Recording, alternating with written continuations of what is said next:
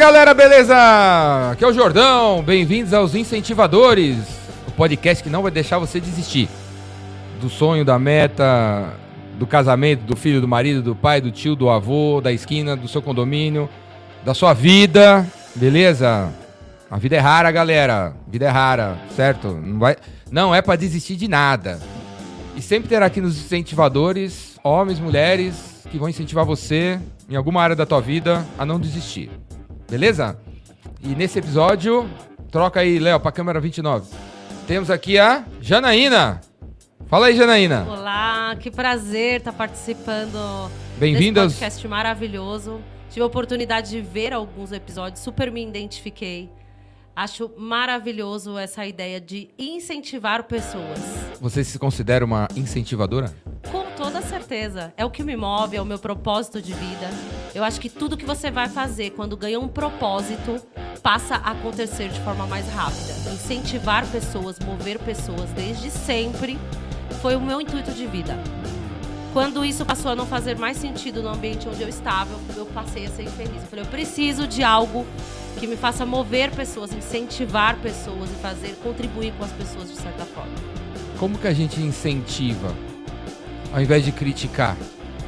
É, primeiro, a gente precisa trabalhar muito a empatia, entender que a vida não é pela nossa ótica, né? pelas nossas histórias, pela nossa vivência. A gente precisa estar aberto para entender o outro lado, para conseguir motivar, para conseguir estar perto daquela pessoa e ajudar de certa forma. Então, o primeiro ponto aí para você conseguir incentivar uma pessoa, quer seja na vida profissional ou pessoal, que acaba interligando quando você é líder, é você se colocar no lugar da pessoa, ser empático. Escutar ela. Praticar a empatia e escutar. Incentivar o que ela quer fazer, né? Exatamente. Não exatamente o que você quer que ela faça. Isso, exatamente. É você entender as motivações, o que, que como eu vou motivar aquela pessoa. E eu sou formada em gestão. E como que você incentiva uma pessoa que quer fazer uma parada que parece impossível?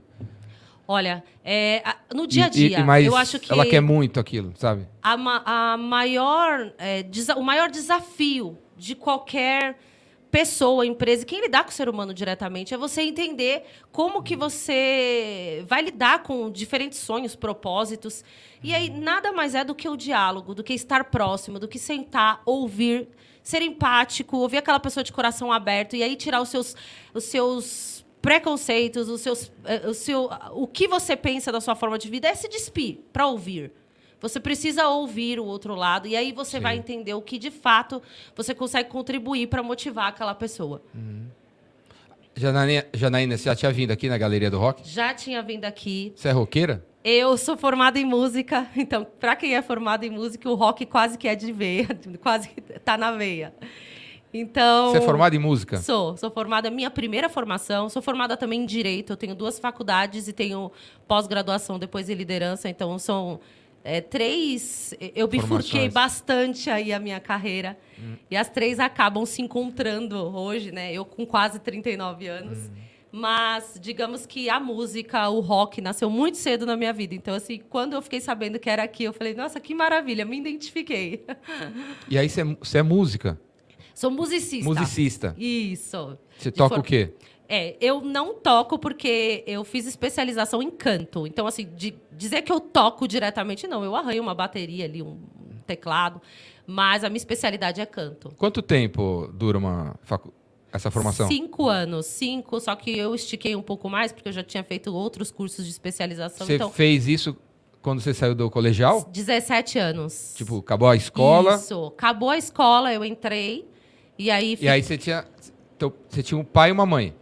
Exatamente, eu cresci E aí na... você virou para eles e falou, vou ser música, eu vou, vou fazer faculdade de música em vez de ser advogada, advogada engenheira, advogada. administração ou médica.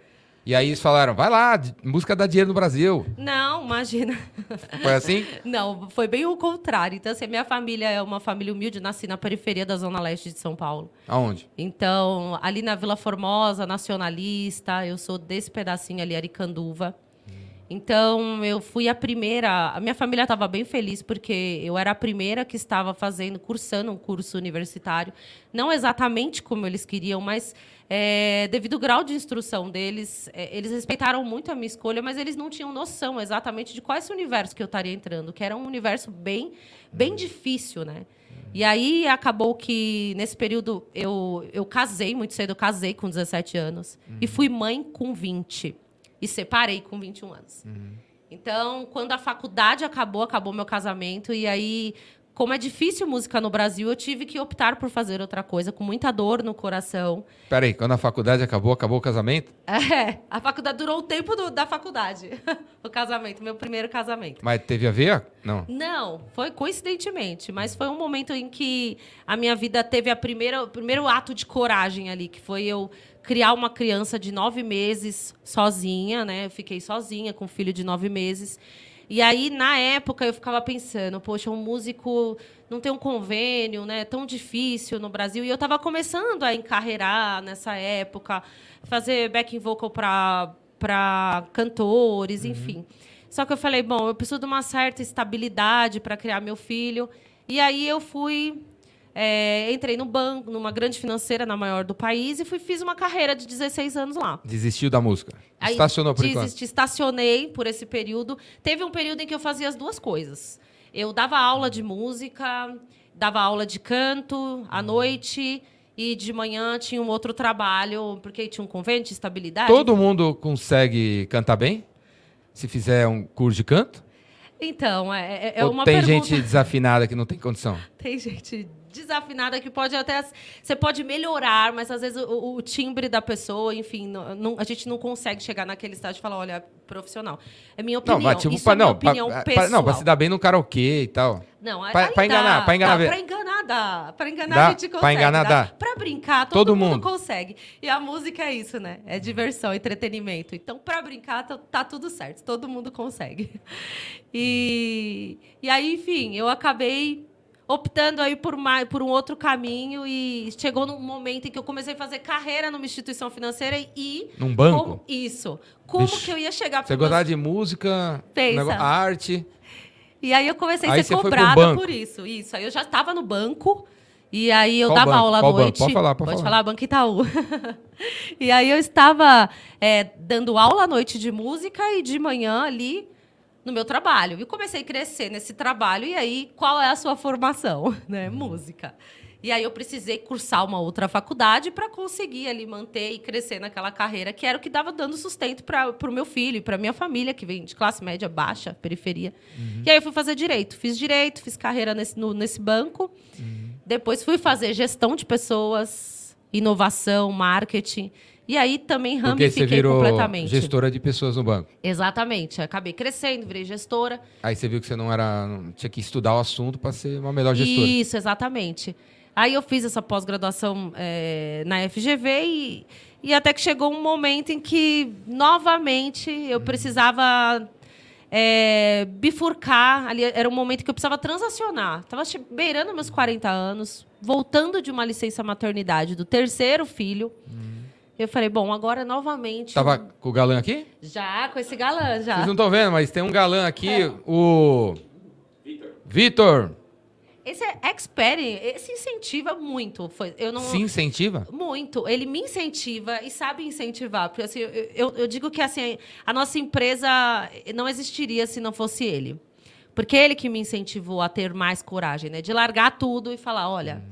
Vai, vai em busca do seu sonho, dos seus objetivos e é, tenha coragem e, e, faça o que está te movendo. É isso que te move? Que faz. o coração chama. Que o coração chama, exatamente. E eu até brinco, né? Essa frase é muito propícia que eu falo assim: enquanto tá na mente, a gente segura. Quando desce para o coração, aquilo começa a ser tão latente, tão latente, tão latente que você não consegue não fazer. Uhum. Você acorda e dorme pensando naquilo. Poxa, eu preciso de certa forma fazer isso. E foi o que aconteceu comigo e foi o que me deu coragem assim de, de transformar completamente a minha vida e, e em menos de um ano, completamente. Depois de quanto tempo? Estava no Itaú? 16 anos. 16 anos no Itaú. Beirando mais uma promoção. E, assim, e aí, por que que com 16 anos... Com, com quanto tempo começou essa... eu preciso fazer outra coisa. O- o- a mente foi descendo pro coração. O coração começou a Latejar e pulsar. latejar e pegar fogo. Como- que momento? Tem certos Não foi, quando, não foi no 16 ano, né? Deve ter Não, sido não. seis anos antes. O bichinho do empreendedorismo te morde muito cedo. Só que a gente tem muito medo de arriscar. Então, a tal da coragem, ela demora um pouco para vir. Então, você precisa do quê? De incentivadores. Quanto tempo você acha que levou? Porque só pra galera saber. Pra Do não, não achar que é assim, né? De... Você Eu pensa na... pensar em empreender, olha, no- há cinco anos atrás eu comecei um Instagram lá, bem pequenininho de roupa, comecei a vender bem e desisti. Cinco anos atrás de há hoje. cinco anos atrás de hoje. Desisti completamente. E aí, na pandemia, veio esse insight de a vida é curta. Para eu viver infeliz, a vida é muito curta. Comecei a ver pessoas do lado hum, falecendo, outras, enfim, ficando doente. Eu falei, gente, é curta a vida. Eu preciso fazer algo que me motive, que motive as pessoas e, e que é, é esse o meu propósito de vida. Eu preciso. E aí, há aproximadamente um ano e meio, eu tomei coragem. E tive os meus incentivadores. O principal foi ele. e que precisa estar ali do nosso lado o tempo inteiro. Precisa ter alguém incentivando. O Vitor já tra trabalha, trabalha com o quê? Vitor é procurador federal. É, Opa, opa, galera! Ele não gosta que fala, gente. Eu falei, ele fala, ele gosta de falar funcionário público. Então ele já tava. Tinha o negócio dele, a vida dele Ele tal. tinha a vida dele. Você podia arriscar, porque. Não, digamos que não, porque assim, eu vim daquela família humilde que eu te falei, Zona Leste e tal. E parte do que os meus pais tinham naquele momento vinha do meu trabalho. Então, assim, onde eu cheguei já era muito. Eu era a única formada na família, a única pós-graduada, então assim, eles tinham um mega orgulho. Meu pai era aquele que pegava cada troféuzinho que eu ganhava no banco e areava todo dia, assim. Então, qua- caiu como uma bomba na minha família quando eu falei, eu vou sair. Você tem quantos irmãos? Eu tenho mais dois irmãos. Ui, a bolsa caiu. A bolsa caiu. Não, beleza, O tá- ao vivo é assim. É assim, é normal. Não, já caiu coisas muito piores. Então, eu tenho mais dois irmãos. E eu era a única, a única que era formada na família. Para os meus pais era o maior orgulho eu estar numa instituição financeira sólida, ter feito uma carreira. E aí, parte da renda deles já vinha do que eu ganhava. Então, embora eles tenham me apoiado, era uma coisa que, assim, eu não podia contar com o Vitor, né? Porque faria... Fazia, iria fazer falta na minha família esse, valo, esse valor que eu ganhava no banco. Então não era uma Você coisa assim, que foi, que foi confortável para mim de jeito nenhum. Foi um ato de coragem mesmo, porque eu tinha um salário muito bom. Eu estava beirando outra promoção. Eu não saí do banco assim, ah, eu vou sair porque eu tô mal de resultado. Eu saí em primeiro lugar. Então, quando eu disse que eu queria sair, dois diretores vieram falar comigo. Como assim? Foi, foi surpresa total para eles. Então, assim, E você diz- estava em que área do banco? área comercial. Sempre fui comercial, sempre, sempre, sempre, sempre, desde sempre. E isso aconteceu quatro meses depois que eu resolvi fazer a empresa. Então, com quatro meses, a empresa começou a faturar meio milhão por mês. Com quatro meses. Mas peraí, você era. Quanto você acha que o seu, o seu lado música, arte, ajudou você a ser uma pessoa comercial? A, a música, ela Porque tá os artistas às vezes são meio ligada. tímidos, né? Os caras são meio tímidos, meio recatado. Ou É. não? Eu, penso que é assim, né? Eu acho que a música, ela te liberta para algumas coisas que você de fato é. Então, As eu- eu- emoções. Isso, para suas emoções. Então, eu, de fato, sempre fui uma pessoa Vendas desinibida. emo venda, são com- emoções. Exatamente. A música me ajudou porque o músico ele é extremamente criativo, né? Ele precisa ser. Então, independente de- de- dele ser é, um pouco mais tímido, um pouco mais recatado, ele é criativo de alguma forma. Então, ou ali sozinho ele ele está criando o tempo inteiro, né? Então, a música me ajudou com isso. A, a música veio para eu ter criatividade na minha área comercial. Sensibilidade. Então, sensibilidade, você saber como toca aquela pessoa de certa forma. Sentir a- o que os outros estão sentindo. Exatamente. O músico ele, ele é muito perspicaz nisso. Ele sente muito o ambiente, ele sente muito a- aquela energia do público. E venda nada mais é do que isso. É você sentir aquela energia, sentir aonde é que você vai ter aquela oportunidade. Então a música Sim. foi fundamental para mim por isso. É, E aí, contextualizando a questão de, de Você trocar. estava quase sendo promovida. Quase. Quase sendo promovida. Eu estava já participando assim de algumas seletivas, processo Você seletivo. estava há três anos, de- a ideia descendo da mente para o coração. Foram cinco anos para eu tomar coragem, porque eu comecei, fui promovida e parei. Aí, quando eu tava beirando uma outra promoção, eu falei, opa, eu tô vendo esse cenário novamente. Hum. E, eu, e eu não fiquei feliz quando eu larguei o que de fato eu queria, porque eu fui promovida numa instituição grande. Aquilo foi foi, um, foi paliativo. Realizou Hum. meu sonho de certa forma, mas eu não estava feliz. Eu precisava de algo que movesse pessoas, que transformasse de fato as pessoas, que impulsionasse elas a serem melhores, ou que de certa forma conseguisse contribuir com um mundo melhor. Aquilo era meu objetivo de vida. Eu falei, poxa. E, e é muito de encontro aos meus princípios. Começou a esbarrar nos meus princípios. Então eu não podia, eu não podia ser eu. Que eram. Que são quais? eu queria que mulher fosse o que ela quisesse e que ela usasse o que ela quisesse, obviamente, dentro do contexto ali onde ela está inserida diariamente, mas que ela pudesse ser o que ela quisesse, do jeito que ela quisesse, sem ter que se moldar a um, a um estilo, ou uma vestimenta, ou um jeito de falar, um estereótipo. E eu estava me sentindo sufocada, porque ao longo de um tempo de carreira é, em uma instituição financeira tradicional, eu deixei de ser promovida porque tinha um pontinho preto na unha, ou porque a saia era muito curta, ou porque o vestido era muito preso, é, muito apertado. E, e- e era o tempo inteiro, os meus feedbacks eram: você é muito boa no que você faz, você é muito inteligente, você só tem um ponto de desenvolvimento. Você precisa. Virar homem? É, né, mais ou menos. Eu comecei a me sentir, até o meu jeito de falar. Começou que eu, eu- sentia que eu precisava masculinizar o meu jeito para conseguir ser competitiva com o homem. E aquilo começou a me sufocar de um, de um jeito. E eu comecei a perceber que eu não era a única. Que muitas mulheres faziam isso para conseguir é, encarreirar em, em algumas empresas, alguns cenários. E eu falei, não, eu quero ajudar essas mulheres, eu quero dar um grito de liberdade e falar para elas que é o seguinte, olha, eu tenho duas faculdades no meu currículo, eu tenho pós-graduação na maior instituição financeira, na maior instituição do Brasil de ensino. Ainda assim, eu consigo usar um vestido apertado, uma roupa apertada, eu consigo ser quem eu sou. Eu consigo. Aí a gente entra muito no que você falou: olha, eu tô aqui no lugar que eu me sinto bem. É o lugar que você se sente bem e você é muito bom no que você faz. Não, não é porque está no, no- foge do tradicional que você deixa de ser muito bom. E eu falei, eu quero montar uma loja que eu tenha esse diálogo com uma mulher é, que ela pode, independente do que ela vista, ela pode ser ela e, e o poder criativo dela e a inteligência não está diretamente ligada a isso. E aí, quando nasceu essa loja, eu falei para o meu marido, eu quero fazer com branding de empoderamento feminino. Eu quero fazer um estudo da marca. Eu quero dialogar com a mulher desse jeito. Eu quero que a mulher tenha o valor pelo que ela é. O ser humano, em geral, tem que ter valor pelo que ele é e não ser estereotipado, né? E Você começou a pensar no branding e tal? Tudo antes. Enquanto você estava no Itaú? enquanto eu estava no banco. A empresa nasceu, eu, eu fiz à as noite? duas coisas. Você chegava à noite, ver, ver televisão, você Tudo. Tudo. Eu te- pensava na- no por, negócio. Por muito tempo, acho que muito tempo assim, né? É, sem dormir uma noite é difícil. Então, eu tinha um bebê pequeno de um ano. Eu tinha acabado de voltar de licença maternidade.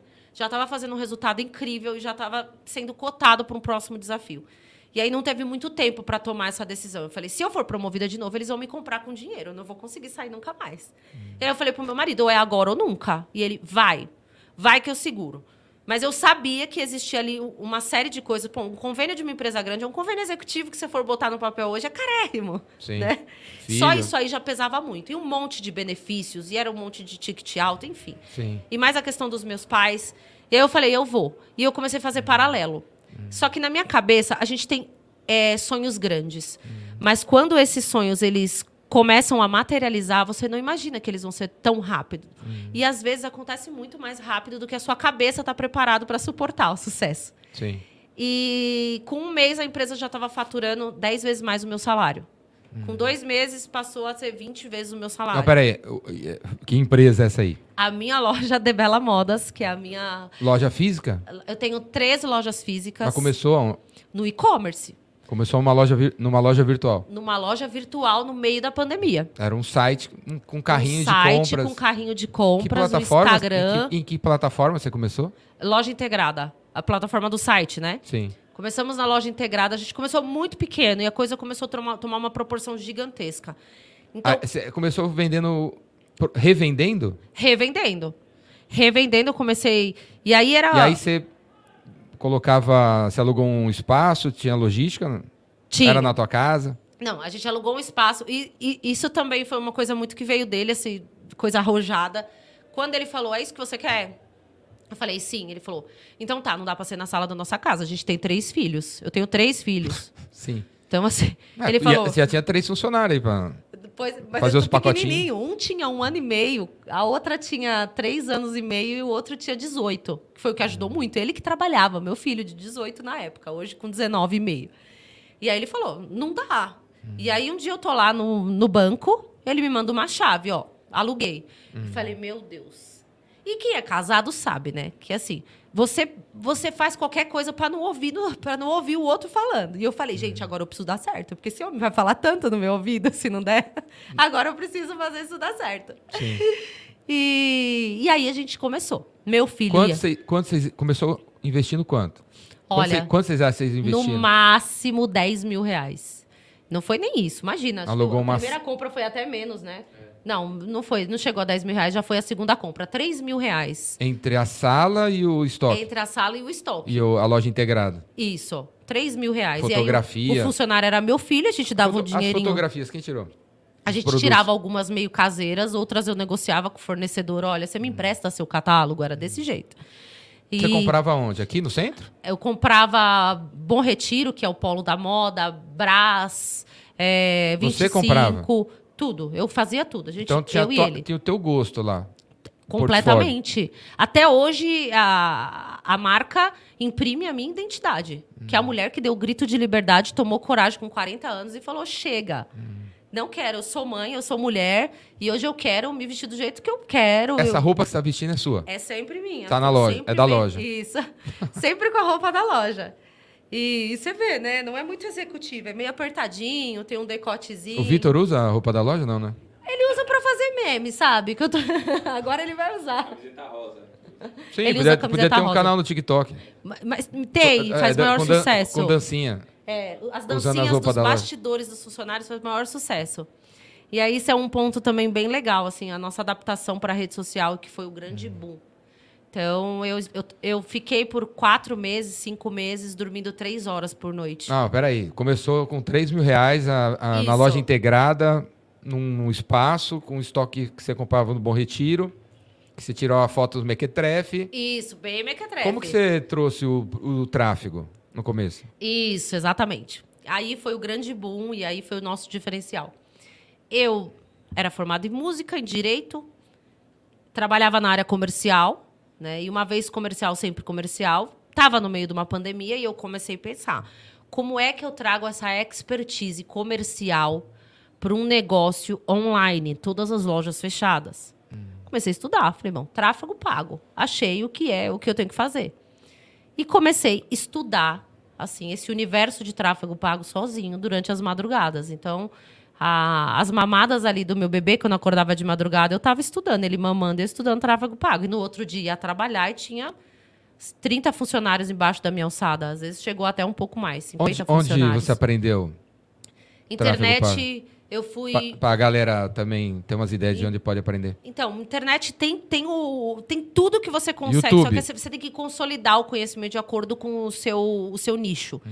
Então, você acha generalizado na internet muita coisa. YouTube, Hum. eu comecei a ver ali os- o, pai do tráfego, o Sobral, Uhum. é, o Pedro Sobral, que foi um- uma grande ferramenta, e fui ali adaptando para o meu nicho, porque eu percebia que existiam gestores de tráfego muito bons, mas eles não entendiam do meu negócio. E aí eu Uhum. falava pro meu marido, não faz sentido um cara que não está dentro do meu negócio saber o que, que eu tô falando, quanto eu tenho de estoque, é, qual que é a roupa que eu quero atingir, qual que é o público. Eu vou aprender. Uhum. E aí resolvi aprender. Recebi uma ligação um dia do Facebook, eu até achei que era trote. Eu já recebi essa ligação também. Também de tráfego pago, né? É. Ah, é, vamos fazer uma reunião que eu vou explicar para você como É. investir. É essa? No começo foi até bom, foi muito bom pra gente, né? Depois acaba ficando um pouco deficitário em algumas coisas técnicas, mas no começo foi muito bom. Porque eu consegui ter um parâmetro ali do que era uma conta profissional. Eu tava fazendo completamente aleatório, assim. Eu tava aprendendo muita coisa, mas aprendendo e errando. E aí começou a dar muito certo. Quando o Facebook me ligou, falou: olha, foi uma empresa que cresceu muito rápido. Em três meses a gente já estava ali muito, já estava com três, quatro funcionários em três meses, já estava mudando. A salinha era uma salinha de quantos metros quadrados a primeira? 36. 36 metros quadrados. Então não tinha cozinha, não tinha nada. Os funcionários começaram a comer na mão, assim. Eu falei, amor, vamos ter que mudar. É, Vai cair macarrão dentro do... Vai cair, e assim, às vezes caía na roupa. E, assim, coisa de começo, que você não imagina que vai acontecer tão rápido. E aí o diferencial foi esse Mas mês. tudo. esse, esse, esse boom aí do começo foi, é, foi o tráfego pago. Foi o tráfego pago. Você e, aprendeu sozinha. sozinha. E aí você começou a fazer umas campanhas. Comecei a fazer as campanhas. Facebook, Google, Facebook, Instagram. Google, Instagram. E hoje a gente está em todos, mas na época era Facebook, Google e Instagram. Você ia lá, palavra-chave, anúncio, Tudo. foto. Tudo. Ele que depois começou aí a ficava aprender. otimi- olhando, otimizando. Otimizando, e aí ah, coloca a palavra-chave, coloca público frio, Quantas público horas morno. por dia você acha que você dedicava? Eu dedicava umas duas horas, no começo, umas duas, três horas por dia. Eu falei, eu vou focar, porque quando começar a andar, aí eu tiro um pouco o pé do freio e respeito a minha saúde, enfim. Porque tava um, um ritmo muito frenético. Um bebê, dois Você tava bebês no Itaú pequenos. também? Tava, no Itaú. Estava no Itaú e aí voltava três horas pensando no tráfego. Isso. Tráfego e, ali na- gerindo uma equipe até grande. Retiro, compra umas peças. Tudo. E aí, gerindo uma equipe grande, aprendendo tráfego, e aí a coisa começou a rodar. ma- querendo comer. Os filhos querendo comer, a atenção para o marido foi uma época bem desafiadora da minha vida. E aí que, quando chegou quatro meses de empresa, eu estava bem sufocada, eu tirei uma férias de um mês. E aí ele falou para mim, você sabe que você vai ter que largar o banco, né? Eu não estava preparada ainda para essa conversa. Porque o, o banco era assim... é, Era, era um pilar da minha vida. Com o dinheiro que, tava- que você estava faturando, você já conseguia dar uma grana para seus pais? Já consegui aumentar, assim, eu já consegui aumentar a, a verba deles, a a pensão verba. deles, é, eu falo, a mesadinha deles consegui aumentar. E só que eu tinha os dois, né? E aí o banco ainda era o ali o o meu foco principal era a empresa Quando você naquele estava no momento. banco, você ficava vendo os números da loja, né? Vi, agora que eu saí pode falar, né? É, pô, é. Aí, Itaú. aí então, não, então foi muito Mas bom pra ficava, mim. né? Mas, Você ah, tava no ficava. coração, aí você não consegue, né? Você não consegue, é paixão, sabe aquele namoro recente que você não consegue parar? E, e, assim, uma empresa é um bebê, um projeto é um bebê. E, e você, assim, você quer cuidar daquilo lá, assim, de um jeito muito diferente de quando você é CLT, né? Que você, as preocupações, obviamente, são tão, são tão grandes quanto a intensidade da paixão, né? Que, que você não tem também. Mas é uma coisa gratificante. E aí, naquele momento que eu tirei aquela férias, que ele falou, tá na hora de você começar a sair. Eu, eu, ainda não tinha entendido que eu ia- teria que abrir mão de uma das duas coisas, porque aquilo ali foi minha segurança por muito tempo, né?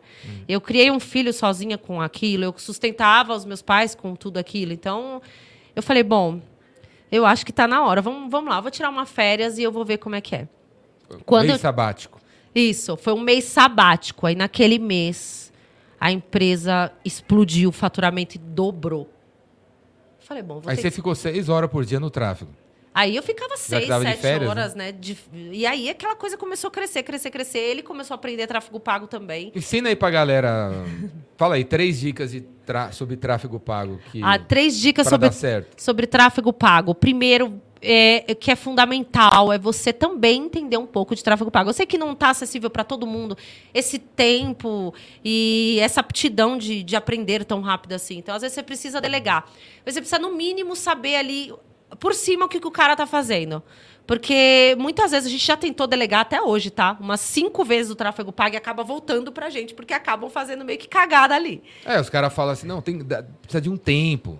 Não, Precisa de um tempo pra Ah, maturar. tá, maturar seis meses. É, nossa. Não é? Precisa treinar o algoritmo. Ai, precisa torrar um dinheiro. Precisa, de fato, no começo, porque você está aprendendo. Mas não é bem essa conversa que a Não, gente... não deve ser, porque o- no primeiro mês já teve resultado. Isso. Então, assim, o, o fundamental é você entender seu nicho. Entender o público que você quer atingir exatamente. Porque o que, que a gente faz? A gente... Ou, ou- ou no mercado, como, né? Como, como faz isso? Porque a- as próprias ferramentas não são tão, não tão, tão específicas, né? Não estão, né? Hoje menos ainda, tipo assim, né? eu Com iOS quero 14. atender uma mulher que tá cansada, que na, no no- na empresa onde trabalha não tá podendo ser promovida porque ela não é tão homem assim. Bom, tem os direcionamentos detalhados, aí né? você vai lá no Google Analytics para fazer no Google Ads, não tem isso aí, né? Não, Não tem, tem... essa especificidade. Não tem essa, é, é, essa. Por isso que é bom o dono, porque assim, eu sou mulher. Eu sei exatamente quais são as minhas dores. Então, qual era a minha dor? É, o que, que eu tive a vida inteira? Bom, eu nunca pude usar um vestidinho, tubinho com decote. Bom, qual que vai ser minha palavra-chave? Vestido, tubinho com decote. Porque eu vou, vou achar essa mulher igual a mim. Ah, eu nunca pude usar, ou eu boto vestido, decote, tubinho. São as minhas palavras-chave. Facebook, direcionamento detalhado. Eu coloco os meus direcionamentos detalhados ali, de acordo com o que eu quero atingir aquele público-alvo. E eu acho que isso é fundamental, você entender um pouquinho, que seja ali o esqueleto de uma estrutura de campanha de Facebook e do Google, as principais palavras-chave ali, como você coloca aquilo. De fato, no começo, demora um pouquinho para começar a, ali o algoritmo entender quem é você, mas algumas coisas são primordiais que eu ainda vejo que falta no mercado, que é o dono saber ali exatamente onde ele quer chegar. Porque às vezes a culpa não é nem do coitado do gestor do tráfego. O gestor de tráfego, você, você não, acha O cara que... fala, quero atender, atingir mulheres. Isso, atingir mulheres generaliza Acabou. demais. E aí, assim, o algoritmo te entrega o que você pede. Então você precisa especificar ali exatamente qual que é o, o, nicho que você quer atender e qual que é o, a pessoa que você quer atender. Então eu, eu, tenho um ticket, eu quero um ticket de 500 reais, uhum. Eu vou ali parametrizar a ferramenta que eu quero essa mulher que tem um ticket de 500 reais. Então, eu vou fazer ali um público semelhante ao meu, que comprou, que tenha 500 reais. Ah, mas qual que é esse público? É o público de 500 reais, é a mulher de 30 a 40 anos, é a mulher consolidada no mercado. São algumas coisas que está muito... não tem essa especificidade de público de 500 reais, né? Tem, você consegue fazer um público semelhante uh, a tra... uma outra marca. Não, ao nosso público mesmo. Então eu pego ali, eu consigo fazer criar um público semelhante do meu público que já compra que comprou reais. 500 reais. Então o algoritmo me, me, traz aquelas pessoas potenciais dos 500 reais. Hum. Então é saber, saber trabalhar ali o público semelhante ao seu. E quem que sabe disso? Qual é o seu público semelhante? Você não é o gestor de tráfego. Então, às vezes, falta ali, tem um, tem um lapso de, de, de diálogo ali entre o gestor de tráfego e e o dono da marca, porque ele acha que o cara vai fazer milagre, que vai entregar ali, vai fazer milagre. E, na verdade, tem informações preciosíssimas que vão ser fundamentais ali para o sucesso das campanhas que está na mão do dono. Então precisa ter esse diálogo ali de, olha, eu quero esse público, eu quero fazer um público semelhante ao meu que comprou 500 reais, eu quero fazer um público semelhante ao que visitou meu Instagram ou que visitou. E, e, aí você começa ali a dar um direcionamento melhor para o gestor de tráfego. Senão vai demorar muito para o cara entender como é que você que reage. Aí sabe o que acontece? Você gasta muito dinheiro não vem resultado e o cara fala: não, mas tem que dar o tempo para maturar, tem que dar o tempo para maturar. Uhum. A campanha está em aprendizado, vamos esperar mais um pouco. Que ninguém tem esse dinheiro e essa paciência, né? Porque é Sim. é dinheiro que está indo embora. No nosso caso, facilitou bastante, porque eu entendia muito do meu negócio e onde eu queria chegar. Então, eu ia, eu ia ali criando os, os direcionamentos detalhados, as palavras-chave que eu queria. Então, isso é, é, um conselho que eu daria hoje para quem está começando o tráfego pago, para quem quer delegar isso aí, até para delegar, se não quiser ter esse tempo de estudo todo que eu tive, é, você tem que entender principal, você tem que entender pelo menos qual que é o público, uhum. qual que é o nicho e qual que é o ticket que você quer atingir. Uhum. E aí fica mais assertivo para o gestor de tráfego conseguir te ajudar em um tempo menor. Uhum. Hoje está internalizado? Você... Ainda. Hoje eh, ele Vai aprendeu. Vai e volta, né? Vai e volta. A gente já colocou quatro gestores de tráfego. E a gente dentro. Não... Dentro. A gente colocou. Hoje a nossa ideia é treinar um funcionário e a gente imprimir ali o que a gente quer nele e falar: olha, você vai fazer isso. Hum. Porque aí a empresa começou a crescer demais, eu fui para a parte de gestão, para a parte contábil hum. e começou a me sufocar o tráfego. Aí ele aprendeu o tráfego. Hoje, esse bobear, ele está melhor que eu. É? ele está muito bom também. Ele é extremamente focado. E aí o meu e filho... o nosso procurador-geral da República... tá lá na... Tá lá, é, você tá lá também na, conversando lá nas esferas Peraí, meu, galera, deixa eu ver aqui. Não, na verdade, ele faz isso fora do horário do expediente dele. É, é, não pode falar nada. E, geralmente ele ainda. faz isso. A nossa vida é bem corrida ainda. Então ele trabalha durante o dia e aí, depois que as crianças chegam da escola, a gente meio que combina o jogo. O babá vai embora, a pessoa que ajuda a gente em casa vai embora. Eu falo, ó, duas horinhas você e duas horinhas eu. Aí ele vai lá, mexe nas campanhas, eu fico com as crianças. E mais ou menos assim que funciona por enquanto. A gente tentou delegar e essa parte não conseguimos. E, e graças a Deus hoje a gente entrou no Pinterest, TikTok, que também. Pinterest? Muito bom, aliás. É? Muito bom.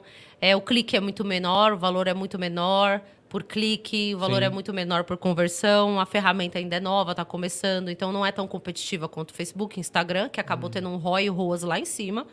Né? Hoje é, se for comparar o ano passado, o que a gente tem de custo por compra é praticamente acho que 25% a mais né, do que a gente tinha o ano passado, no momento de pandemia, onde estava tudo fechado. Qual, qual, qual, campanha tem o melhor ROI? Ou Olha, qual mídia tem o melhor ROI?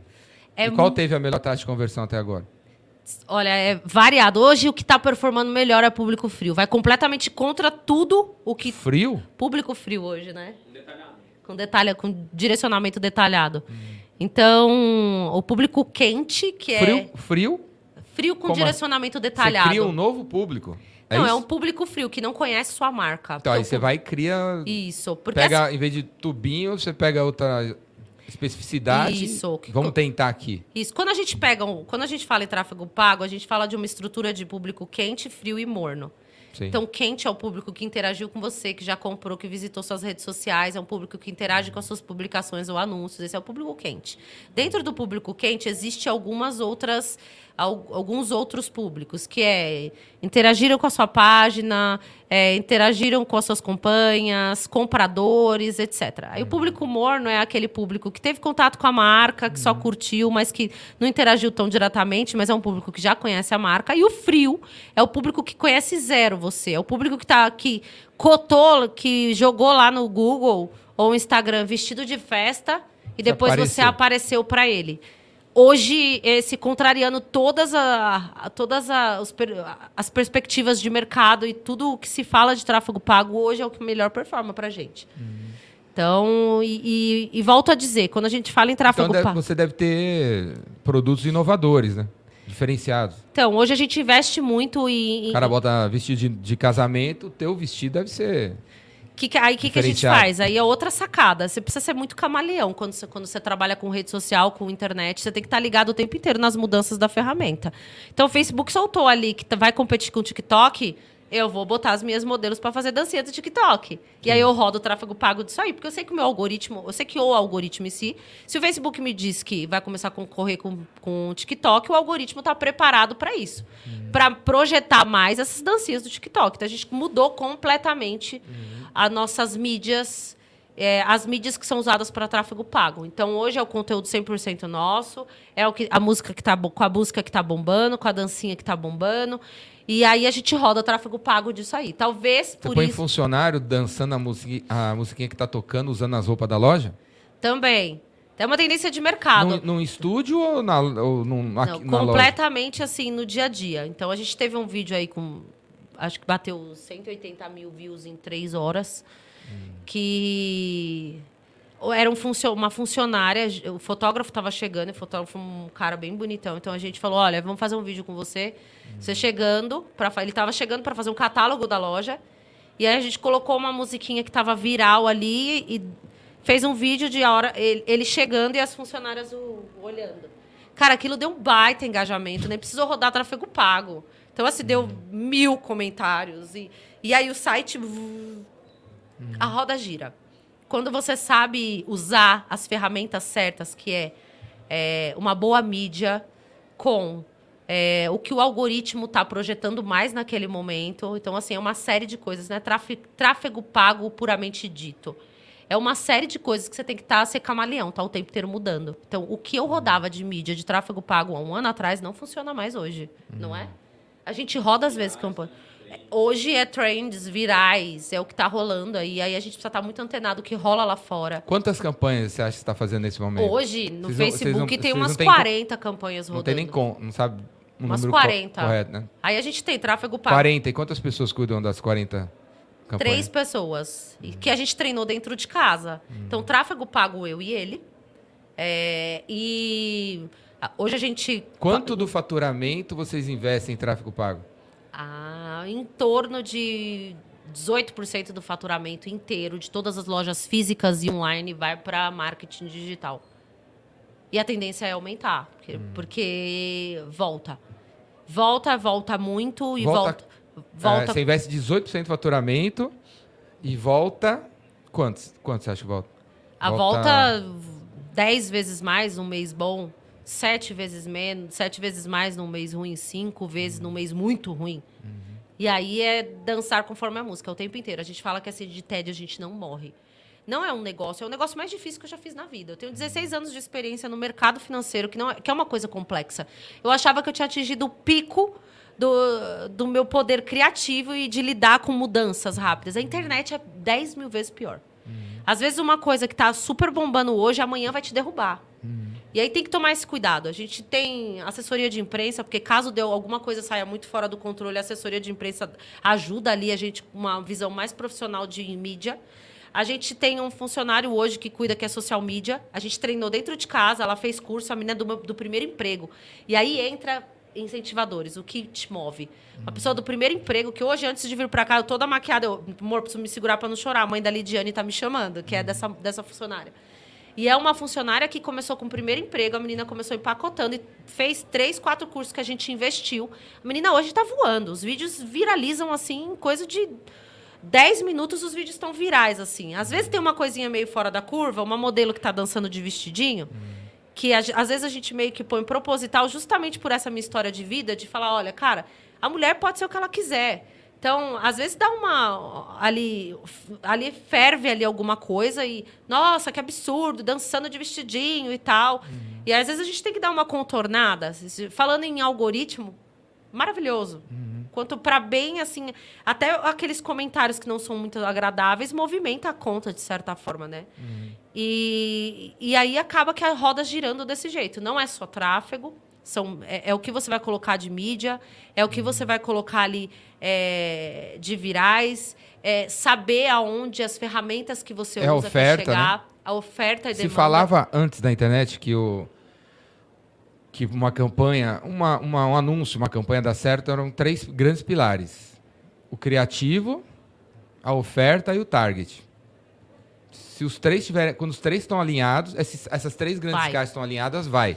Vai. Dessas três, no criativo, é, tem o detalhe da foto, do vídeo, do texto, né? Mil do coisas. Do texto, tudo. No target, tem o detalhe da.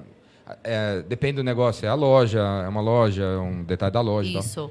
E para você ver que a gente hoje tem três frentes de tráfego pago: uma para as lojas físicas, uma para o online e outra então, para o motoboy. A gente está falando aqui há 40 e tantos minutos, ninguém sabe ainda o nome da loja.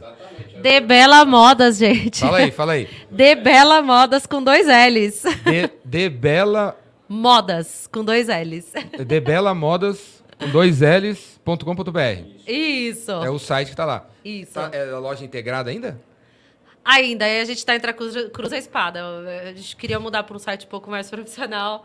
Não, não estou falando mal. É muito boa a loja integrada. Mas... Só que tem, às vezes deixa a desejar no Aí no, no tráfego pago é, é, é um pouco mais para iniciante. Só que como a gente fez um histórico, uhum. isso se perde se a gente mudar, perde pelo menos parte. E aí é que entra, né? Vamos arriscar, não vamos arriscar, mudar para um para um, uma, plataforma uma outra plataforma, mais uma aí. Tray, uma Vtex, aí muda, não muda. E aí a gente sempre para no ponto, não, não vamos, não vamos fazer isso. Porque já criou um histórico ali de, de algoritmo e está indo bem, a gente está conseguindo lidar. Então, por enquanto, a gente Eu fiz isso uma vez. Tinha um blog num. num ta, no, o blog. É, a primeira ferramenta foi o Blogger. A segunda foi um negócio chamado Typepad, que nunca ficou conhecido no Brasil. É, o Seth Golding usa. E eu usei por 20 anos o meu, meu blog no, no Typepad. E aí todo mundo falando de WordPress, WordPress, WordPress. Troquei o type, parei o Typepad, comecei o WordPress. Você perde tudo. Zerou tudo. É Perdi loucura. tudo. E a gente estudou muito sobre isso, assim, né? E até agora, não a, gente, a gente chegou a uma conclusão de que não vale a pena perder nossos dados, né? E uma uhum. empresa que cresceu muito rapidamente. A gente ganhou o selo da, da Exame de novatas com os maiores faturamentos do ano passado. Então, assim. Quanto está faturando agora? Agora a gente está batendo aí um milhão por mês de uhum. faturamento, às vezes um pouco mais entre lojas físicas e, e online, né? Um então, milhão. começou na loja online. Isso. Aí, em seis meses, abrimos três lojas físicas. Aonde que fica? Uma no Shopping Anália Franco, a outra na Vila Mariana e a outra no principal calçadão de Santo André, né? Maridão de Santo André quis carregar para lá. Por que, que são nesses três lugares? Não tem nada a ver um por, com o outro, né? Não, por oportunidade. A primeira nasceu porque a gente começou a crescer muito rapidamente, então a gente bateu aí 150 mil seguidores em, só no Instagram em três meses. E aí começamos a ficar conhecido como algumas blogueiras voluntariamente grandes. Mas vamos voltar uma história aí, que é uma. A... tem gente que acha que é uma dificuldade. Você ia no Bom Retiro, é, garimpava umas roupas sem- de- que não tem marca. Não, que não tinha que marca, nada. P, sei lá se é P, M, sei lá se é M, G, sei lá se é G. Isso. Aí tirava uma foto mequetrefe, Mequetrefe, botava, no botava site. E Que, vendia. que, é, que, que- como é que uma pessoa que é, falava ok pra uma roupa que não tem marca, que ela não tem certeza se P é P, M, M, G é G? Como é que você acha que funcionou isso? Funcionou porque era um comercial bem estruturado. Então, sabe aquele, aqueles três pilares que você acabou de falar? Que é um bom criativo. O que target e a oferta. Exatamente. Então, como eu tinha uma expertise comercial muito grande, eu comecei a imprimir essa linguagem nos anúncios. Exemplo. O que, que eu percebia? Qual que era a maior dificuldade de uma mulher? Hoje, as nossas campanhas de motoboy, por exemplo. Motoboy hoje fatura igual uma loja física. A gente tem entrega para São Paulo inteiro. Como é que é? Um motoboy? Mo- É, entrega motoboy. Entrega motoboy, assim, a cliente Delivery. compra isso, O delivery. e-commerce. Pro, pra- ele sai de cada loja física, depende do raio de... Ah, tá. Só que a gente tem uma atuação gigante hoje, porque a gente pega a BC, porque tem a loja de Santo Ah, mas André. o cara compra na internet, você tira da não, loja. Não, Ele tem... A gente tem o site que roda e tem uma estrutura de e-commerce. E a gente tem as lojas físicas. Paralelo a isso, a gente tem um serviço de atendimento WhatsApp até às 10 horas da noite. Que, se a cliente compra, a gente entrega para ela em no máximo 3 horas. Então, eu comecei a E ver... ela compra no WhatsApp e olhando a loja da internet. E a- ela olha ou ela vê Ou no Instagram, Instagram. ou no Pinterest, aí ela. Só que os apelos. Aí ela quer, "Oh, eu quero Isso, aí, eu quero essa blusa e tal. Isso. O diferencial Ela foi. prefere do que ficar Exatamente, ali, né? isso. Qual que foi o diferencial? Mesmo Aí o motoboy entrega. Isso. Aí o diferencial foi o quê? Eu comecei a estudar os gaps de mercado. Quais eram os gaps dessas lojas? O que que. Qual que seria o meu pão, o meu diferencial para eu crescer rápido? Já que eu não podia dar a cara lá, botar a cara e ficar vendendo que nem todo mundo fazia. Era uma tendência de mercado. A própria dona da loja vestir e tal. Eu não podia, eu tinha um cargo executivo, eu não podia aparecer. Eu não podia de jeito nenhum aparecer. Até que quando a loja começou a crescer, os funcionários do banco vinham: Meu, eu descobri essa loja aqui, era minha. E eu não podia falar. Nossa, olha essa loja aqui, maravilhosa e tal. Então eu não podia. Aí eu falei: Bom, preciso ser competitivo no que o mercado não tem hoje. O que, que o mercado não tinha? Rapidez em matéria de site. Não tinha rapidez, não tinha qualidade e não tinha preço bom. O mercado? Qual mercado? Mercado de moda feminina. Tipo, Marisa. Isso. Aí o que, que eu Qual, imaginei? quem, quem que você considera tá na mesma faixa? Marisa? Nada não, a ver. não. Hoje, os É, meus o maiores. que vestir? É o meu maior... Não, nada a ver. Isso. Tal, talvez, assim, hoje os meus maiores players de comparação são, assim, que chegou com força, que é... é, Que tem tudo, né? Que você vende de tudo um pouco. Renner, C&A, é, é um pouco parecido Uhum. com a gente. Ainda assim, eu quis me diferenciar. E aí, o que, que eu estudei? Eu falei, bom, antes de começar, eu falei, eu vou ver o que, que o mercado é mais deficitário nessa área. O que, que eu sinto mais dificuldade de comprar? Poxa, se eu quero uma roupa de balada, de festa, de casamento, Hum, eu beirando meus 38 anos. Bom, ou eu acho uma coisa de gente muito nova, ou eu acho uma coisa de gente muito velha. Eu não quero, eu quero, eu quero o meio do caminho. E eu sentia essa dificuldade. Eu, ponto. É aqui que eu vou atuar. Então eu vou achar roupa para uma mulher que deu esse grito de liberdade, que, que, que quer usar uma coisinha um pouco mais apertada, que até quer um umbigo de fora. Só que quer uma coisa com qualidade. Porque quando eu buscava no mercado roupas assim, eu via que era, eram roupas de má qualidade, porque a maioria do público que usava era um público mais novo. Então eu falei, eu vou investir na qualidade porque esse público, ele quer qualidade. Então essa mulher era uma mulher que ela tem um poder aquisitivo mais alto, ela quer qualidade. Então eu comecei a investir em roupas é, de modinha, com qualidade e com um, um apelo nas propagandas e um apelo de mídia e uma linguagem que fosse uma linguagem que falta no mercado, que é a rapidez da entrega. Então, enquanto todos os sites de, de blogueiras davam três dias de entrega, eu falei, eu te dou um dia. Eu me matava para conseguir esse prazo com o fornecedor. E aí eu ia barganhando, eu mandava presente pro fornecedor. Olha, seu, olha, tá um perfuminho aí para você e tal, para ver se ele me vendia mais rápido, se ele antecipava a coleção. E aí foi puramente comercial. A negociação com os meus fornecedores, para eles me entregarem mais rápido, para eu ter isso na mão, porque as- a- os que eram do meu tamanho não tinha. Então eles já não tinham prazo. Você já tem marca própria? Já. Hoje a gente já produz aproximadamente 45% do que a gente vende e Uhum. está caminhando aí para até fevereiro a gente produzir 70% do que a gente vende. Só que hoje eu tenho, aí eu tenho fornecedores muito seletos. Uhum. E aí, quem que des- designa? A gente tem hoje um estilista que a gente tirou de uma marca grande, que é a Ecos. E tem duas fábricas grandes trabalhando pra gente. Então tem um estilista hoje, a gente tem uma área ali de criação. Vocês são quantos hoje na. Hoje, entre diretos e indiretos, 25 pessoas. Entre diretos e indiretos, né? Um ano e meio depois? Um ano e meio depois. é. Você, tipo, ah, contratou duas pessoas por mês. Praticamente, teve um mês aí que teve um boom. Acho que o maior crescimento de funcionário na folha de pagamento foi em novembro do ano passado, né? A gente contratou cinco no mesmo mês, assim, porque eu E como que. Qual o processo? Como funciona o processo de contratação? Como é que processo... você encontra a galera que quer trabalhar numa empresa que está começando? Como é que você convence uma pessoa a trabalhar numa empresa que está começando? Então aí é que tá. Você que... eu, eu gosto de formar dá chance, pessoas. dá chance, que nem Isso, essa menina que você prefiro. está falando aí. É, hoje falou. a minha principal gerente, meu braço direito, foi o primeiro emprego dela. A menina tá indo pra terceira promoção em um ano.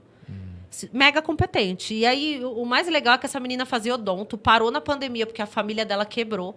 Chegou falando: Olha, eu quero fazer odonto. Falei: Beleza, você pode fazer qualquer coisa que você quiser da sua vida. Aqui você pode tudo, assim, em matéria de, de- do que você escolher pra sua vida. Só que enquanto estiver aqui, você tem que, que dar o seu melhor, enfim. E essa menina hoje falou: Cara, quero fazer ADM, tá fazendo ADM.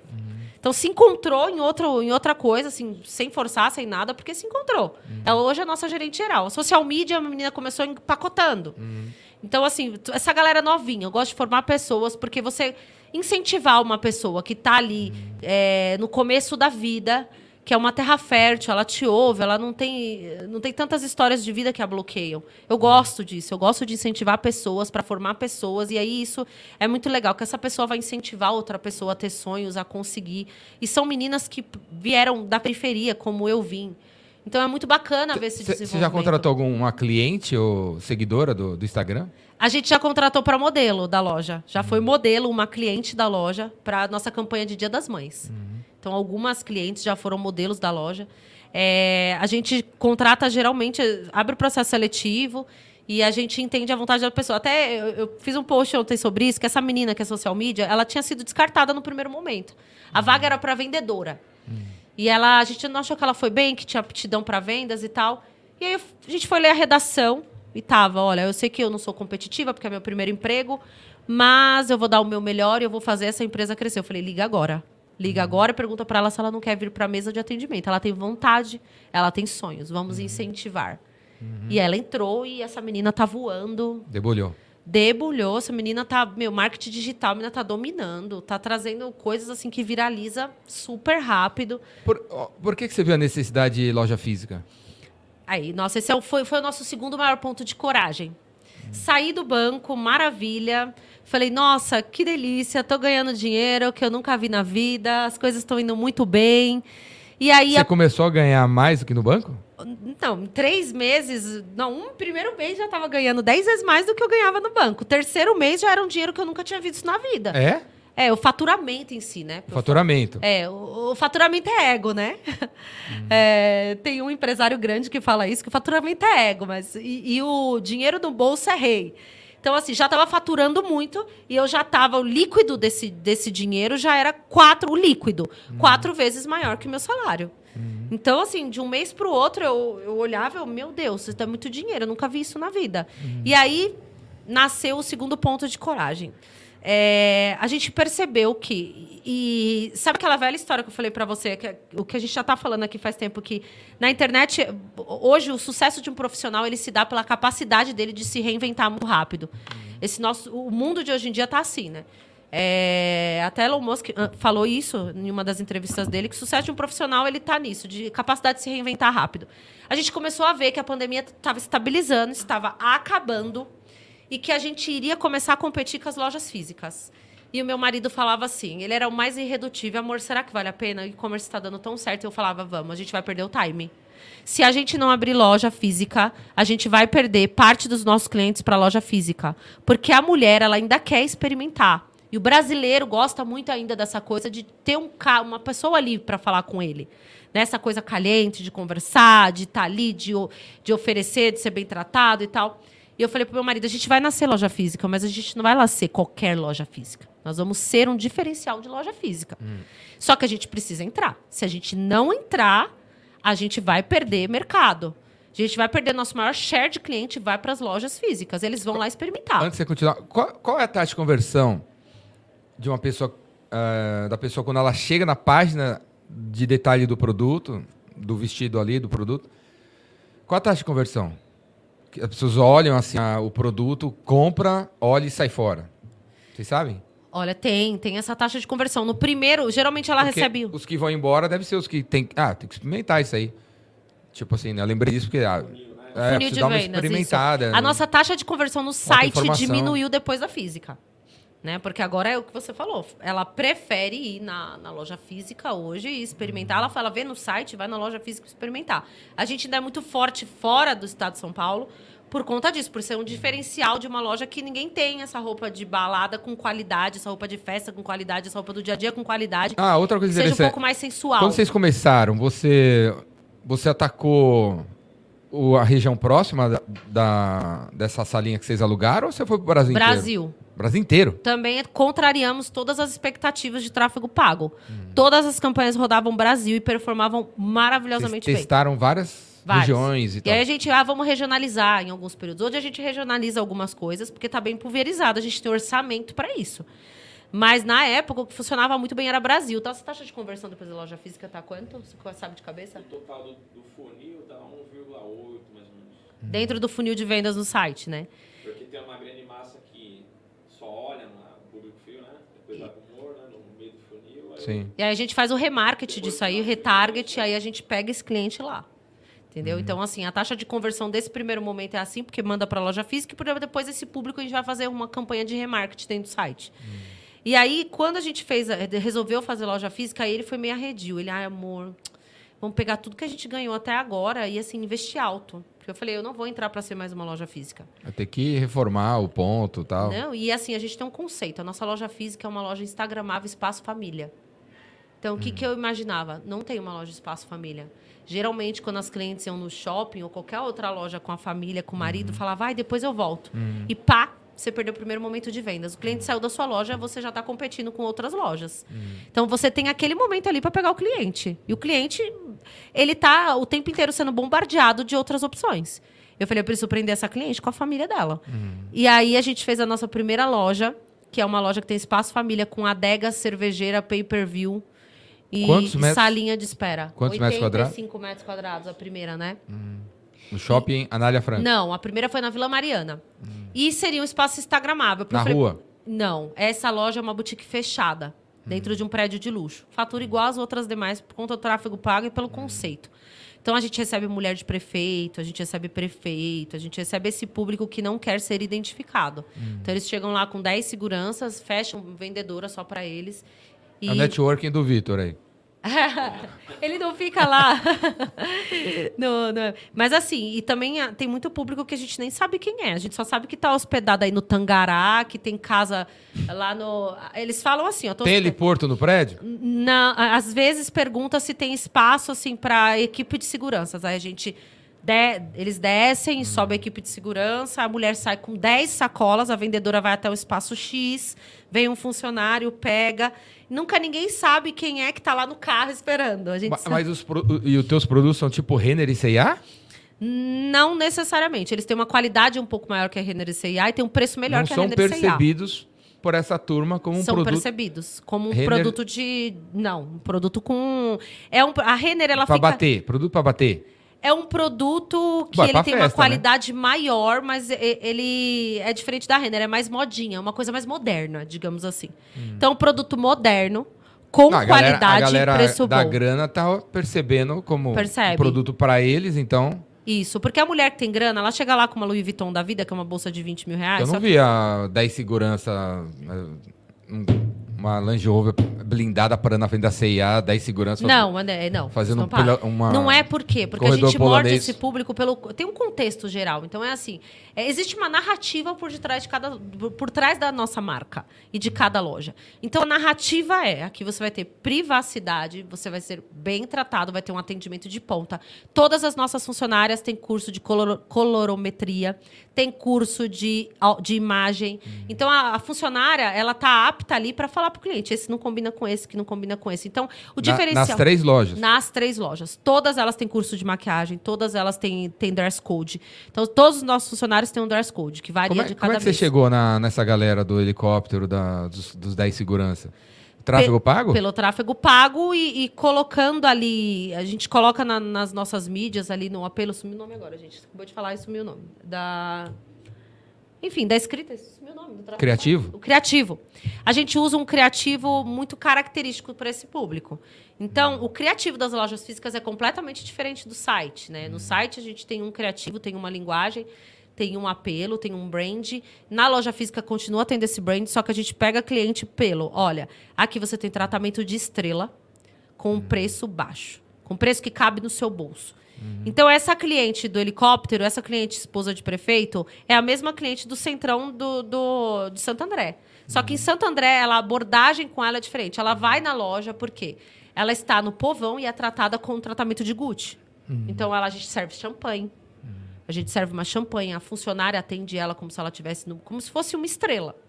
Então, a Mas gente qualquer um pode entrar. É num shopping, né? Na de, na de Santo André e Anália Franco, Não é sim. escondida num prédio. E não, só essa, essa, da, essa da Vila Mariana. Então, essa da Vila Mariana tem esse público característico, só que o apelo é o mesmo. Aí Sim. vai, o marido senta lá, toma uísque, toma champanhe, toma vinho, toma. Enfim, tem adega cervejeira, tem espaço família, e ele fica lá esperando. A gente tem espaço para o cachorro, a gente tem comida para o cachorro, a gente tem espaço para os filhos. Todas as vendedoras têm treinamento para lidar com criança, com animal, com marido com nessa loja que é a da Vila Mariana, com lidar com a privacidade de não fazer perguntas assim. Às vezes vai político, a gente não, não pode entrar em algumas tem a curiosidade, ali vai artista e a gente treina essas funcionárias para lidar com esse público, para ser o mais discreta possível em questões que eles não querem falar. Então, é, é muito bacana nessa loja é, por isso. E, em contrapartida, a gente tem um marketing muito forte nas lojas. De, é, todas as lojas têm uma asa grande. Né? Todas as lojas têm um espaço instagramável, então elas fazem propaganda pra gente. Porque quando chega lá, dá uma champanhe pra ela e ela vê uma asa toda neon, ela ai, tira uma foto pra eu postar. Ela posta, vem a amiga. As duas lojas estão Nas abertas. três. Tem isso aí. Tem. A Anália Franco tem uma escada lá que a gente gastou o olho da cara, que ele quase me matou. Ele Qual é a, é a metragem lá? 85 metros quadrados também. E, e se eu olhar, parece que é uma boutique. É uma boutique de luxo. Se você olhar, é uma boutique de luxo. Depois eu te mostro. É uma boutique que você olha e você fala: Meu Deus, toma uma. Não vou entrar aí. Então, é. Ou vou entrar aí. Aí a gente deixa o preço. É convidativo, assim. É convidativo e a hora que olha o preço. Às vezes elas entram, tem uma peça de 500 reais, elas falam, é 5 mil? As meninas, não. E, e isso, assim, a gente ganha no pulverizado, só que a gente ganha dando um tratamento de boutique de luxo com preço acessível. Esse é a chamada da loja física, e foi aí que a gente conseguiu se consolidar aí nesse segundo momento numa loja física, né, nas lojas físicas. Então a gente tem o espaço instagramável, que elas fazem propaganda pra gente, tira foto e posta, então é a família inteira. É, é- é- é bem bonito de se ver. Às vezes minhas vendedoras mandam e falam, amor, olha aí, tudo que a gente imaginou do nosso conceito dando certo. Tem uma escada toda cheia de, de brilho, de flor e de Elas usam alguma hashtag que vocês sugerem? Usa a hashtag Debela. Debela? É, eu vou de Debela. Eu vou de Debela, é a que elas mais usam. Vem aí, galera. Eu vou de Debela.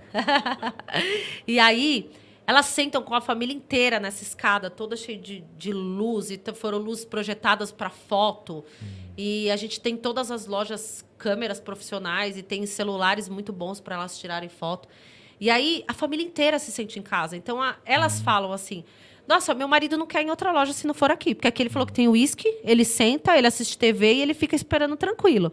E é muito legal, assim, os maridos falam, ah, é naquela loja? Então a gente conseguiu ganhar esse marido, que até então falava, não vou comprar roupa com você. E é legal. Vai que- logo, vai logo. É, vai logo, vai logo. O marido fica ali sentadinho tomando uísque, ela sai do provador, esse, leva também. Leva também.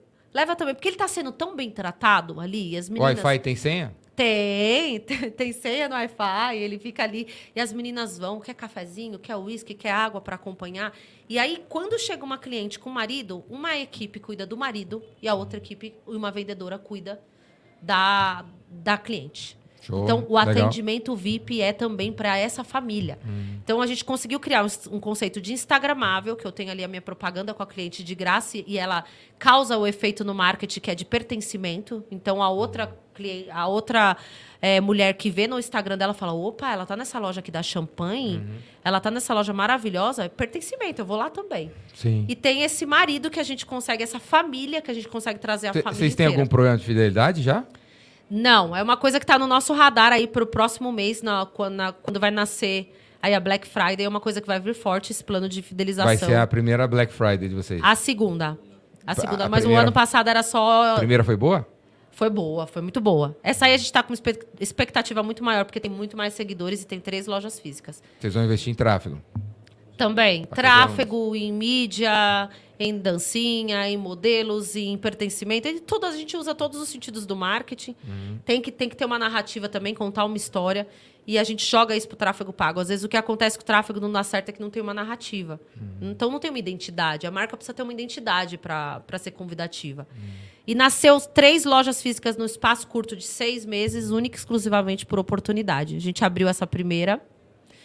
Então a mídia começou a notar e veio muito forte. E aí a gente começou a ter proposta dos maiores shoppings de São Paulo. E shoppings que tinham uma luva gigantesca, né? Começaram a, ó, vai ser bom pra mim, vai ser bom pra você. Vem que eu quebro algumas coisas. Tiro a luva e tal. Exatamente.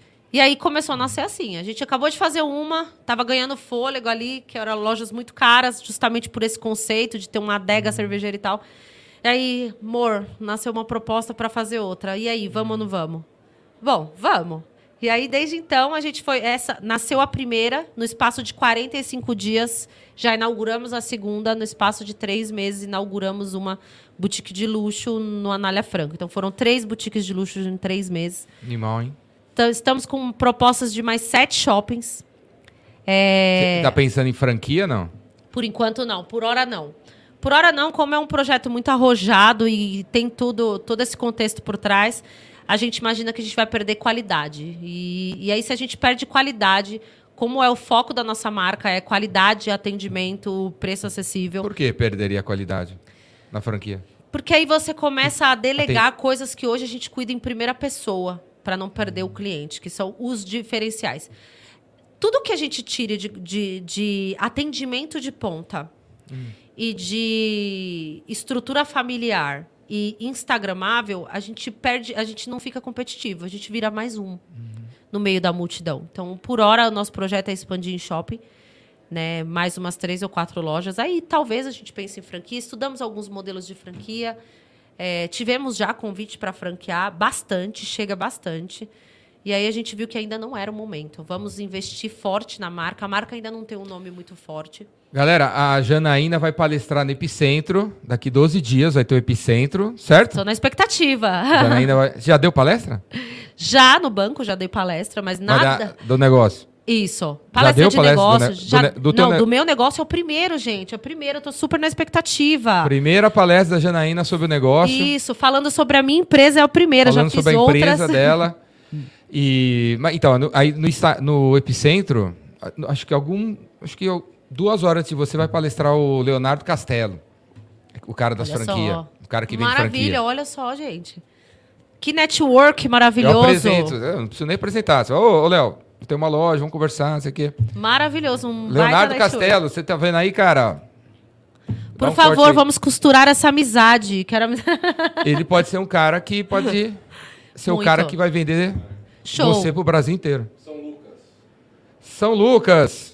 São Lucas é, é o patrocínio. Chegou a hora do patrocínio. Antes que eu Opa. esqueça, galera, todo mundo que. Ó, Janena, todo mundo que vem aqui na, no podcast ganha a palheta do Jordão. ó. Ai, maravilha. O maridão toca, viu? Toca? Mari... Meu marido, teu meu- marido é meus aqui? irmãos tocam. Olha só, Ah, então vou dar duas aí. Você toca? Show. O Vitor Toca. toca guitarra? Meu- Metal? Então, é palheta é bom, hein, cara? Meu irmão também. Ei, Júnior, está, tá nos Estados Unidos lá, roqueirão. Olha Tá. onde eu tô. É, eu, eu não tenho cartão de visita, tenho palheta de visita. Tem o Instagram, o Olha telefone. só. Porque eu, vou- eu vou no show do Metallica e brigo pra pegar palheta, né? Aí eu falo. Roqueiro assim, raiz, brigando Roqueiro- pela palheta. roqueiro raiz. Aí eu tô dando hoje palestra e jogo a palheta pra galera, né? Olha. Pra brigar pela minha palheta. E vejo os caras brigando pela palheta e tal. Ai, que maravilha. Não? É, mó difícil. E, então, São Lucas, galera. São Lucas, contabilidade é nosso patrocinador. Primeira empresa a acreditar aqui nos incentivadores. São Lucas, contabilidade, é de São Bernardo do Campo, mas ele atende cliente em todo o Brasil. Ele é o meu contador, recomendo. Inclusive, qualquer patrocínio que vocês vierem a ver aqui, se tiver aqui, é porque eu conheço, gosto, confio. São Lucas, São Bernardo do Campo. Então, se você tem uma contabilidade que você não viu o contador há três anos, cara, só manda Dart pra você, cara. Se você encontrar o cara no shopping, se você encontrar o cara Já shopping, vamos precisar. você nem reconhece o cara porque o cara tá careca, o cara tá mais gordo, mais magro. O Leandro não é assim, viu? O Leandro não é assim. Tem uma equipe, um monte de gente, vai te atender. O diferencial do cara é a presença. É a presença, é um programa lá de atendimento. O cara senta com você 40 dias depois. Ó, aqui está pagando assim, está pagando assado e tal. Saiu essa lei, saiu aquela. Vamos reformar isso, vamos reformar aquilo. São Lucas, contabilidade. E se você não conhece, para conhecer, ó, dá um, abre uma aba aí no Chrome e coloca aí São Lucas no YouTube. Não, coloca Leandro Bueno no YouTube. Ele tem um canal, tem 500 vídeos. Ele ensinando impostos e tal. Então é muito legal. Leandro Bueno, São Lucas é o nosso patrocinador e ele também vai estar no Epicentro. Então ele vai estar no Epicentro falando de como, como gerenciar uma holding, como gerenciar uma holding, como ter umas 4, 5 empresas. Ele vai falar sobre isso. A Janaína vai estar lá. O, o Leonardo Castelo, que eu mencionei, o cara das franquias, vai estar lá. E o Epicentro, galera, ao contrário dos outros eventos que tem por aí, que os palestrantes fazem a palestra e vaza, os caras vazam o mais rápido possível, porque eles sabem o que eles falaram, é tudo mentira. e aí as pessoas vão consultar o que os caras falaram e ver, pô, peraí, o que você falou aqui tá desatualizado. Cadê o palestrante? Ah, já vazou. então, Epicentro não é assim, galera. A Janaína vai terminar a palestra dela, não vai embora, ela vai continuar ficar lá. Opa, até porque eu quero ver essas feras que vão estar lá também. Então, ela, ela vai chegar antes, ela vai chegar Sim. antes, você já consegue colar nela, ela vai palestrar, você consegue colar na, na Janaína depois, no Leonardo também, não vai embora, o, o Leandro também não vai embora, no Epicentro o palestrante fica e conversa com a galera, beleza? Compra aí o ingresso, galera, ou epicentro.com.br, o tema desse ano é esse aqui, ó, o coração chama, não dá pra ver direito aí, mas no epicentro.com.br você vê o tema, beleza? E compra a camiseta, o coração chama. 400 reais, galera, 400 reais o, o valor do Epicentro. Epicentro são três dias, dois dias assistindo 60 palestras, que duram 18 minutos, acaba rápido. Se a palestra da Janaína estiver ruim, você vai pro celular, olha o TikTok, três minutos acabou a palestra. Já vem. Rapidinho. Mas não vai ser o caso, como vocês viram aqui, né? A mulher aí arrebenta, arrebenta e vai arrebentar no epicentro. Então são dois dias, mas você chega no epicentro, você vai ganhar uma cartolina enorme de um canvas, Business Model Generation, um canvas desse tamanho. E aí você assiste o epicentro com o Canva na mão. Aí a Janaína fala uma parada que é legal para o seu produto. Você vai lá no Canva, a parte de oferta, você escreve lá a ideia da Janaína. Aí você, o, o, Leonardo fala de alguma coisa de atendimento. Você vai lá no Canva do atendimento, bota lá. No final dos dois dias, você vai ter um Canva do teu negócio. E aí no terceiro dia do epicentro, vai- é, é um dia de mentoria. Aí você sobe no palco com o seu Canva na mão e vai fazer uma apresentação do seu Canvas para mim e para alguns palestrantes vão ficar. Então também, galera, diferente dos outros eventos, você vai no evento, assiste 80 palestras, anota 120 coisas e esquece de colocar tudo em prática, porque é muita coisa, você vai direto para casa e esquece. No Epicentro tem esse dia de descompressão. Então você anota tudo, em vez de ir embora, você fica com a gente num- é, olhando junto o sistema de, de informação que você organizou e trocando ideia com a gente e fazendo essa descompressão. E ah, eu vou fazer isso, isso, isso quando eu voltar lá para Tibaia, né? Beleza? Que evento tem isso, cara? Custa 400 reais, cara. Beleza? 400 reais. É, o- é o que você vai gastar no Outback nesse final de semana, certo? Então, não vá no Outback e vá no Epicentro. Certo? Ou epicentro.com.br. E por falar em Canvas, que é um negócio de galã, assim, bacana, não sei o quê. O que que você colocou na tua empresa que você aprendeu no Itaú? 16 anos de Itaú, valeu para quê? Numa pequena, valeu empre... muito. numa pequena Sou empresa. muito grata. Bom, área comercial, é, toda a minha formação na prática comercial veio do Itaú. Então lá eu geria uma equipe grande, comercial. Então tudo que diz respeito a, ao comercial vem do Itaú. Então tudo que eu trabalho hoje na minha empresa, como líder, como líder comercial, como incentivadora é, dos meus funcionários, fazer com que eles vendam com propósito, veio do Itaú. Então, o Itaú é uma empresa muito ética. Devo muito ao Itaú, né? Óbvio que foi uma, uma via de mão dupla. Eu dei lá e eles me, me deram aqui. Mas foi uma grande escola. Uma grande escola, uma empresa sólida e ética. Então, os princípios que permeiam a minha vida profissional vieram muito do Itaú. Então, eu trouxe isso para a minha empresa. A gente não abre mão da ética. O cliente é rei. O cliente que, que faz a empresa crescer. Então, esse atendimento de ponto, o cliente no centro de tudo, veio muito dessa outra empresa que eu trabalhei esses 16 anos. Show de bola. E daqui cinco anos, o que, que você acha? Qual é o seu sonho? Daqui cinco Ó, inclu... anos. ah, não, vamos fazer o seguinte. Hoje é dia. Que dia é hoje mesmo? Dia 8 de outubro de 2022. Manda um recado aí pra Janaína é, no dia 8 de outubro de 2027. Fala aí, Janaína, se você tá vendo. Janaína, hoje é 8 de outubro de 2027. Janaína. Jania- Janaína, você fez isso, isso, isso, isso, isso, isso, isso. Manda um recado pra Janaína no futuro. Opa. Vamos lá, olha, Janaína de 2027. Eu espero que você tenha feito, é, que tenha marcado a vida das pessoas. Eu espero que por onde você passou, você tenha contribuído para o ser humano, para o desenvolvimento do ser humano. E eu espero que em 2027, Janaína, você esteja fazendo o que você, o que você sempre sonhou e o que é o pico da sua vida, que é é, servindo, fazendo caridade tendo a sua instituição filantrópica. Eu espero que esse seu sonho de construir uma empresa sólida, que gere receita e que contribua com a mulher, de certa forma, que isso também se multiplique para uma instituição de caridade, que esse é o meu grande sonho. Então, essa Janaína de 2027 vai estar fazendo caridade e vai estar contribuindo para projetos sociais. Eu brinco com os meus funcionários que eu falo, ó, vocês têm quatro anos aí, três anos para sugar de mim. Depois eu vou estar fazendo caridade, vocês vão estar tocando isso aqui, hein? Eu só vou precisar do dinheiro para investir lá na minha instituição de caridade. distribuir. É o meu sonho. Meu sonho é trabalhar com mulheres que, de certa forma, tiveram. é, foram violentadas, enfim, e com crianças carentes. Esse é o meu sonho de vida, meu projeto de vida. A empresa me motiva, me, me gera renda, óbvio, todo mundo precisa, mas o meu sonho é ser uma das maiores empresas deste país e ser uma das maiores filantropas que esse país já teve. Eu falo isso para ele. Show de bola, galera! E será que em 2027 o Galã aí vai estar trabalhando com você ou ainda vai estar procurador Por favor, República? 2027 ele vai estar comigo, muito comigo. A gente, ó, o próximo intuito dessa empresa é comprar o passe dele, que é alto.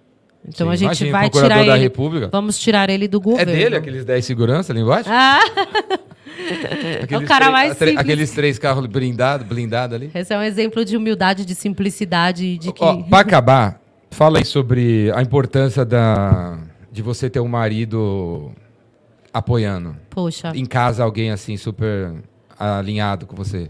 Isso é fundamental. Eu jamais teria conseguido se o meu sonho não tivesse virado dele também. Então, ele comprou a ideia de que essa empresa daria certo. Ele investiu. Em dados momentos que a gente precisou investir do bolso, ele entrou comigo sem medo nenhum. Então, assim, a ideia era minha, o sonho era meu. E ele colocou também, às vezes, nesse período em que a gente estava fazendo as três lojas, ele também colocou e investiu no meu sonho, tanto financeiramente quanto ali do apoio do dia a dia, porque olha, eu acho que as a coisa mais difícil que tem quando você começa, quando a sua empresa começa a dar sucesso, é você reinvestir o que você ganha. É a atitude mais de coragem que você tem que ter, porque às vezes a coisa vai sair do controle e o dinheiro vai acabar. E você tem que investir tudo o que você tem e falar, eu vou zerar o jogo. O jogo que eu acho que estava ganhando, eu vou zerar. E o equilíbrio emocional e o incentivo, estar perto, falando, olha, vai dar certo. Dele foi fundamental. Eu não sou, a empresa não não é, não existe, não deu certo por minha causa. É 50 a 50. 50% foi ele, 50% foi eu. O apoio que ele, que ele me dá como marido e como sócio, empresário, é, foi fundamental. Não teria conseguido sem ele, de forma alguma. Show de bola, hein, meu? Vitor, aparece aí, cara. Junta aí, junta aí. Aparece aí, aparece. Eu quero que você responda uma- agora uma pergunta aí, ó. Chega perto do microfone aí pra acabar, ó. Ó, quero que você falasse. nu- a- gente vive num país machista pra danar. Então manda um recado aí pros homens que estão assistindo sobre. Esses, os homens que estão assistindo que não incentivam as mulheres por medo e não sei o que lá. Manda um recado pra esses caras aí. E, e o- e o, e o quanto. Orgulho, sei lá, é, tanta coisa. O- Manda um recado pra esses caras aí pra eles. É, dar vontade neles de incentivar a mulher que eles têm, a filha que eles têm. Olha, assim, Empoderar as mulheres que os caras conhecem. A coisa Ó, mais, vem, ó, vem mais, vem mais. Vai. Ô, Janeira, vai mais, vai mais. Agora é a sua vez. a coisa mais fácil que tem é você desincentivar uma pessoa. Porque você, essa pessoa, você vê que, por exemplo, seu parceiro tá é empolgado com o projeto, tudo. É a coisa mais fácil, ah, não vai dar certo, e desiste isso aí. Eu acho que você tem que incentivar o sonho da pessoa. Se a pessoa, independente do que. Porque ela aparece, ó, que esposa linda que eu tenho, né? Ah, marido bonito. Deixa tirar foto, deixa eu tirar foto dos dois. E Manda- assim, eu, eu não tenho, não tenho ciúme, ela se veste bem, tenho, eu, eu acho que ainda tem muita gente que tem medo, né? Que às vezes o, o parceiro aparece mais, assim. Eu não, não vejo assim. Eu acho que nós somos um casal e a gente vai crescer junto como família. E eu só tenho com os sócios. E eu só tenho a incentivar só. Eu só quero que ela vá além. Show de bola, cara. Parabéns, velho. Obrigado. Parabéns, porque não, não é normal. Não. É. Não é normal. É um Sorte a cara sua que tem um, tem um cara que incentiva você que é mulher. Não é normal. Os homens ainda não incentivam as mulheres. Por medo, vai ganhar mais. ah, Competição. competição e tal. é, ciúme, inveja, tanta coisa. É isso. Então, cara, parabéns pra Verdade, você. obrigado. Espero que quem está assistindo aí, ah, o exemplo do Vitor sirva para você que está assistindo. A gente tem que incentivar as mulheres. Eu incentivo todas as mulheres. Eu- quando eu vou fazer o, o- Quem vai palestrar no Epicentro, eu fico lá, pô, tem que ser 50% mulher, tem que ser 50% mulher, tem que ser 50% mulher. É difícil, meu. Quando você, quando você dá o espaço, ela não vai. Você tem que tirar a mulher do. Tirar, vem cá, você pode subir, vem aí. Você tem que ficar é, chacoalhando, a mina. A, a mulher ainda não vem, cara. Tanta tapa que toma dos homens, né? Então, parabéns pra você que tá incentivando e. E E muitas aí? vezes é isso que acontece. Às vezes, naqueles momentos de segurança, Ó, será que é a hora? Microfone. Nos momentos de segurança, será que é a hora e tal? Vem dele. Amor, você tem que ir, você tem que fazer Não, e se, tal. ah, se tem incentivo, é, vai dar sempre É certo. fundamental, é fundamental. Ele, eu falo que assim, é, o diferencial maior aqui é ele, porque nós somos um casal, sou mãe dos filhos dele, ele poderia me cercear.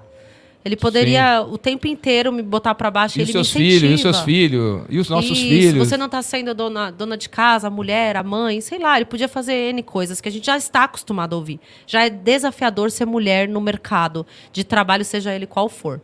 Tendo um parceiro que entenda isso, a gente não, não tem o porquê não voar. Então, assim, tem que ter um incentivador, é um exemplo de homem. E é um exemplo que tem que ser seguido hoje em dia. E é assim que eu crio os meus filhos para que a próxima geração seja assim. Por mais Vitors nesse mundo que incentive as mulheres. Eu sou casada pela segunda vez. E eu não tive isso em nenhum momento. Com ele que eu criei asas para realizar e para entender que eu sou capaz. São as asas que você colocou no- na loja, né? Foi. Galera, beleza? Estamos chegando ao fim do mais episódio aí dos incentivadores. Com esse casal lindo aqui, que estará no Epicentro, para vocês trocarem uma ideia, vocês, homens. Se quiser mais dica do Vitor, do Vitão, ele estará lá. certo? E a Janaína também. Também. Daqui 12 dias, Epicentro Campos do Jordão. Valeu, galera! Obrigado aí por ter assistido. O Léo aqui tá comandando a, a picape. E é isso aí. Valeu! Abraço. Daqui a pouco tem outro episódio, hein? Daqui a pouco Tchau, tem mais um gente. episódio, hein? Vai ter mais dois episódios aí hoje. Certo? Valeu, galera. Abraço. Encontro vocês no Epicentro, gente. Compre o ingresso. Até lá. Tchau.